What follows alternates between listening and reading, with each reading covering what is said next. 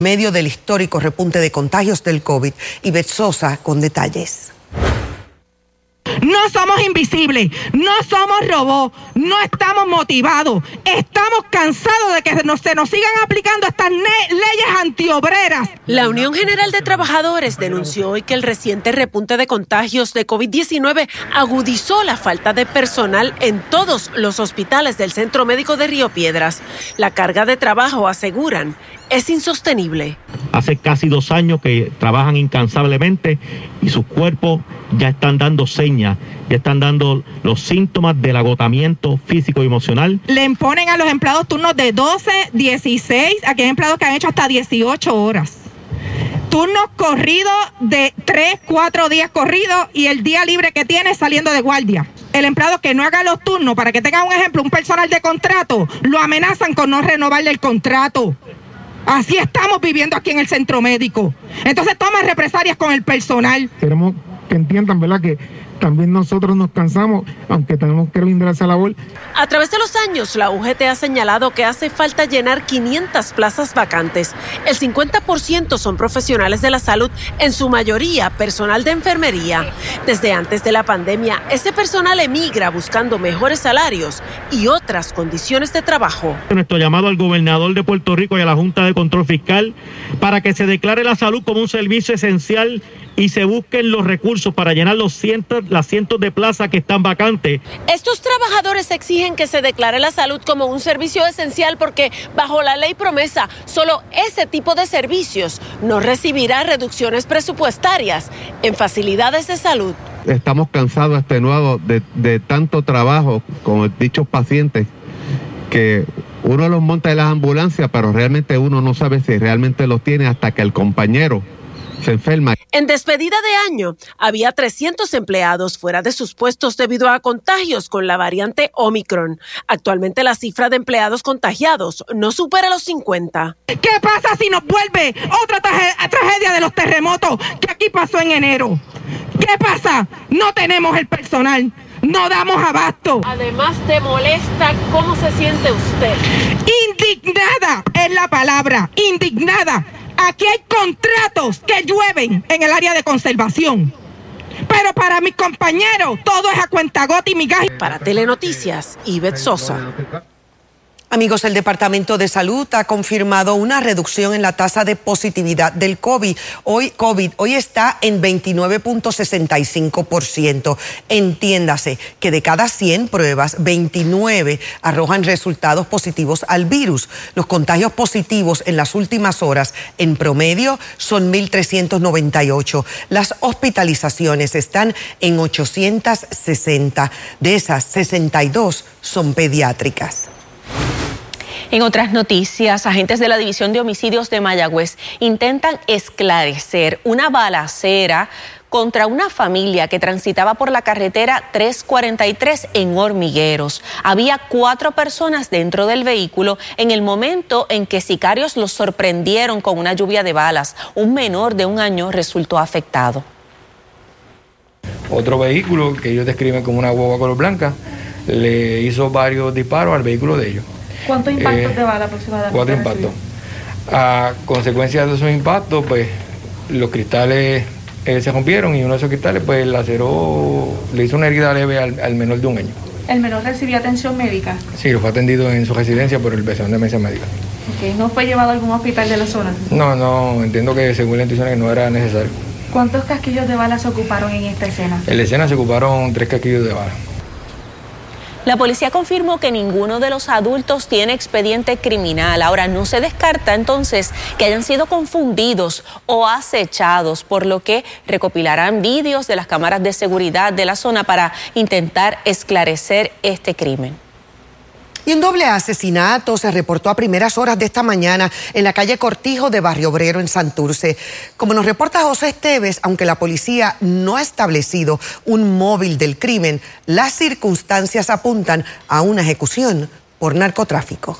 Los cuerpos sin vida de dos varones jóvenes fueron encontrados en el nivel inferior de esta residencia de dos pisos en el número 441 de la calle Cortijo, entre las avenidas Borinquen y Eduardo Conde. Tenemos uno prácticamente aquí al frente y otro en uno de los cuartos, así que este, uno está amordazado. Doña Paulina Moreno y Justo Balbuena viven en el segundo nivel de esta estructura.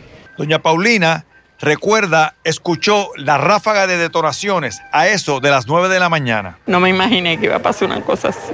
Nunca había pasado una cosa así ahí. ¿Qué escuchó? ¿Qué pudo ver si algo? Bueno, escuché cuando lo, lo tiro, cuando tiraron, bum, bum, bum, bum, así.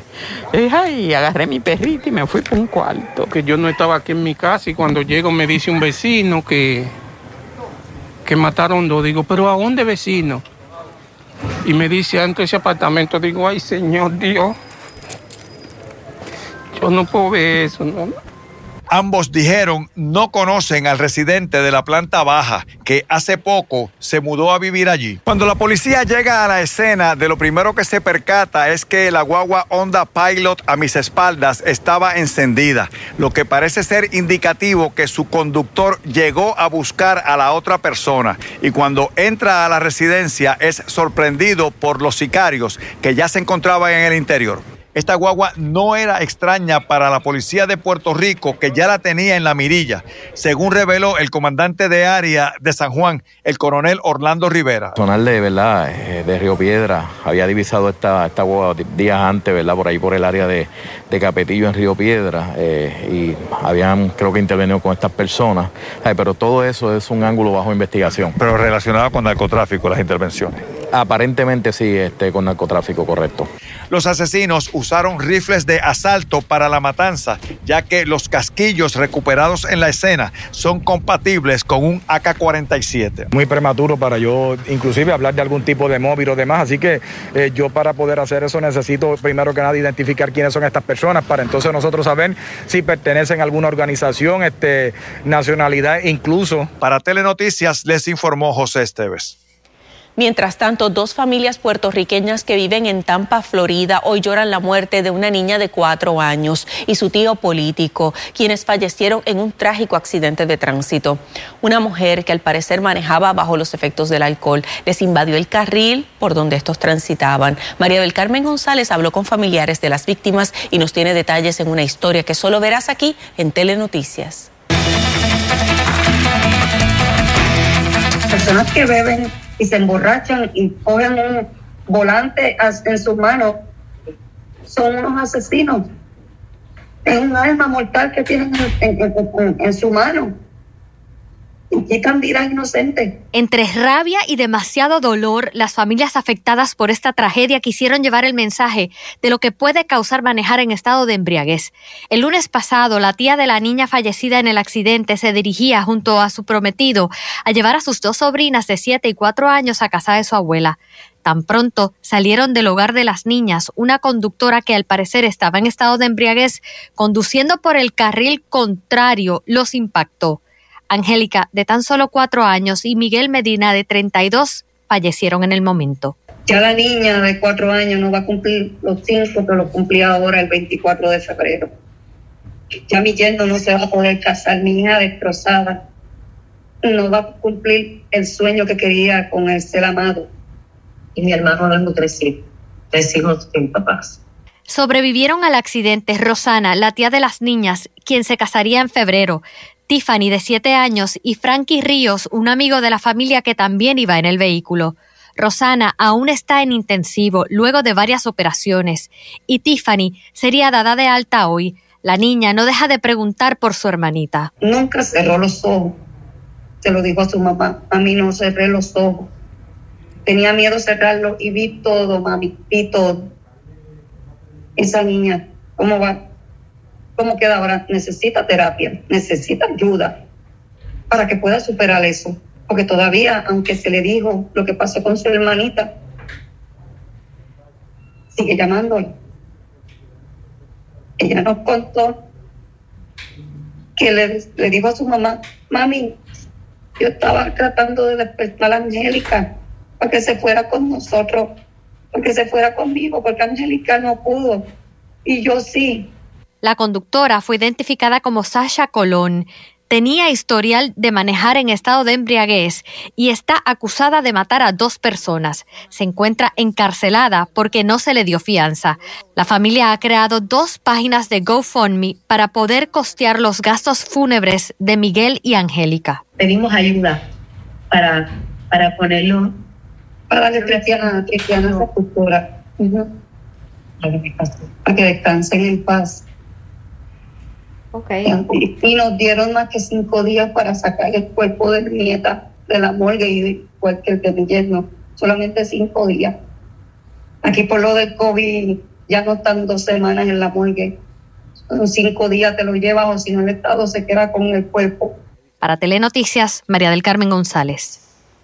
Y en pantalla la forma en que podemos colaborar con estas familias en momentos de tanto dolor a través de GoFundMe Help with Our Family Mundo Hernández para ayudar en los gastos fúnebres de la pequeña y GoFundMe Help the Medina Family with this tragic loss para cooperar con los actos fúnebres de Miguel Medina. Cualquier aportación será de gran ayuda, nunca es pequeña.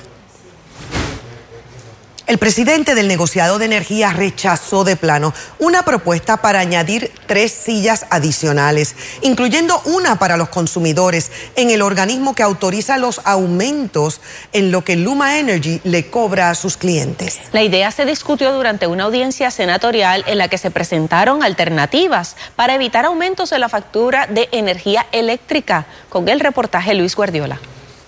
Evitar o al menos mitigar nuevos aumentos en el costo de la energía eléctrica, como el de cerca de 17% que entró en vigor recientemente, es posible a juicio del representante de los clientes en la Junta de la Autoridad de Energía Eléctrica. Lo primero es crear un fondo de estabilización para ser utilizado cuando el costo de adquirir el combustible que usan las plantas aumente dramáticamente. ¿Y es viable en este momento? Definitivamente.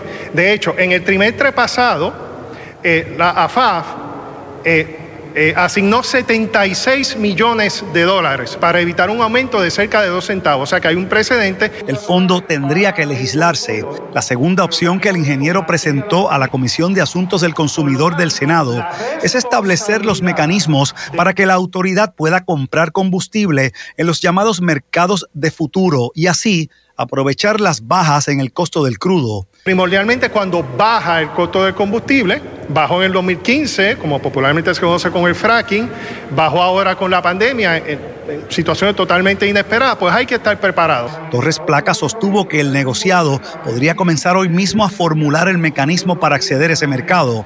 La autoridad contaba anteriormente con un seguro que permitía mitigar el aumento en el costo del crudo, pero su impacto era más limitado, según el ingeniero.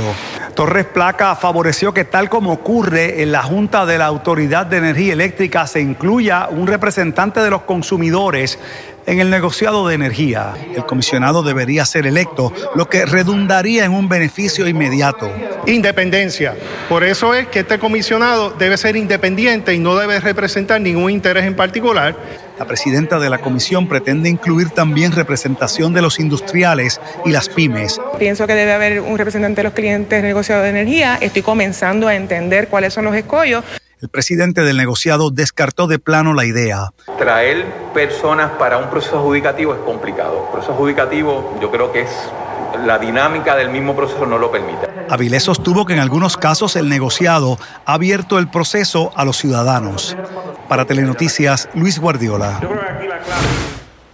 Vendido. El Hotel Normandy, eje de algunas controversias, de abandono por décadas y cara de la entrada a San Juan, ya tiene nuevo dueño. De hecho, un grupo de empresarios neoyorquinos fueron los que adquirieron esta estructura. La compañía de turismo celebró la noticia y se mostró confiada en que esto ayude a la actividad económica de la isla. Maribel Meléndez Fontán nos tiene los detalles. Sabemos que este es el primer capítulo que se abre para una nueva oportunidad del Normandy, así que agradecidos a Dios. La propuesta para demoler el Hotel Normandy parece que es cosa del pasado. Un portal de bienes raíces anunció que el patrimonio histórico fue adquirido por la empresa Normandy Osh LLC, que dirige un grupo de inversionistas neoyorquinos. Esto trae definitivamente buenas noticias para la industria turística Finalmente estamos viendo más habitaciones de hotel que son tan necesarios para el desarrollo económico y la actividad económica dentro del turismo. Lo importante para mí es que lo dejen, o sea, tal cual es el Normandy, lo que significa. Para mí ese hotel desde yo pequeña me acuerdo venir aquí a la piscina que había en el medio y hace 15 años me casé aquí. Para mí este hotel significa un montón. Desde 2009 la estructura se encontraba vandalizada, en total abandono y representaba un riesgo de seguridad Derrumbar el edificio histórico parecía la solución y ante los rumores poco alentadores, Luis tomó la iniciativa de pintar el hotel. El Normandy es un regalo de amor para Puerto Rico, es una estructura sumamente importante y de verdad que merece una segunda oportunidad. Hemos perdido muchas estructuras históricas. El Hotel Normandy se vendió por 8.6 millones de dólares y se proyecta una inversión de 40 millones de dólares en la fase de reconstrucción y remodelación de la icónica estructura. El, hotel se encuentra en condiciones bastante críticas por el tema de, la humedad, de filtraciones. Esa, esa, esa, propiedad tenía 172 habitaciones. El comprador está tratando de mantener la, la totalidad de las habitaciones. La joya arquitectónica se presenta como un atractivo para viajeros que buscan historias y experiencias que les conecten con el destino. Hay un compromiso muy grande con, preservar no solamente eh, la, fachada, ¿verdad? Lo que es el, edificio, sino también trabajar sobre la historia, eh, que al final del día tú sabes que la industria, uno cuando viaja ahora lo que está buscando es esa experiencia, conectar con el destino. Para Telenoticias, Maribel Meléndez Fontán.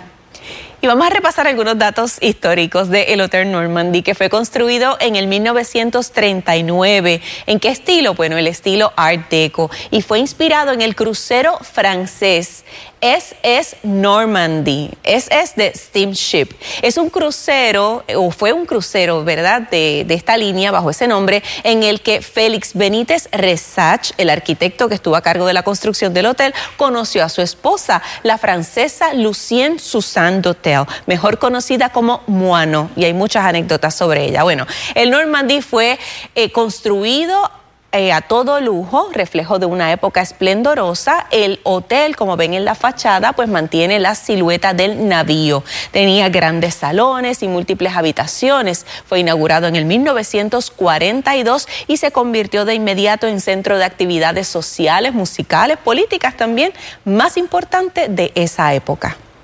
Y hoy preguntamos, ¿qué piensas o si piensas que los nuevos dueños del Hotel Normandy lograrán preservar su esencia? Bueno, 66% opinó que sí, 34% no. Para más noticias, accede a telemundopr.com. Y le echamos un vistazo a algunas fotografías del tiempo enviada a la cuenta de Twitter, Eli Robaina TV. Hoy un día bastante estable, aunque con la entrada de algunas lluvias pasajeras. No tengan lo que es la fotografía del tiempo desde Villalba, preciosa la tarde, gracias a Vasca Boricua, como siempre, por esas lindas fotos. Desde Sidra también, Norma Ortiz Rodríguez nos manda otra fotografía del tiempo, cielos bastante despejados. Tenemos algunos aguaceros aún en proceso por los efectos locales al interior oeste de Puerto Rico. Actividad que es localmente fuerte, se debe disipar gradualmente con la puesta del sol Noten que entre Sabana Grande, San Germán, inclusive adjuntas, lluvias que se extienden hacia Añasco, Mayagüez, hacia el norte de Cabo Rojo. Y es lo típico por los efectos locales, dado a que hoy entró un poco más de humedad, se combinó con la convergencia de la brisa marina y el calor de la tarde. Lluvias de forma dispersas afectando la montaña hacia el interior este de Puerto Rico. Queda poco sobre la zona metropolitana, pero no descarto que las lluvias que a esta hora se concentran entre Naguabo, Río Grande, se desplacen hacia la zona metro durante los próximos minutos. Temperaturas actuales, 79 San Juan, 81 Ceiba, 83 para Caguas, 74 para Jayuya, 78 para San Germán, 82 Arecibo, 81 Aguada. Y vean el modelo de precipitación. Esa lluvia se disipa, la noche tranquila, cielos de parcial mayormente despejados. Alguna llovizna con el viento, como siempre, entrando al este de Puerto Rico. Mañana temprano debe ser un día muy similar, buenos momentos de sol, pero nuevamente ligera humedad entrando durante la tarde, así que no descartamos algunos aguaceros dispersos y lo típico al interior oeste. La noche de viernes social tranquila y esto se mantiene para el sábado. Las lluvias pueden ser un poco más numerosas en la tarde. Vistas actualizado al tiempo, mi próxima intervención.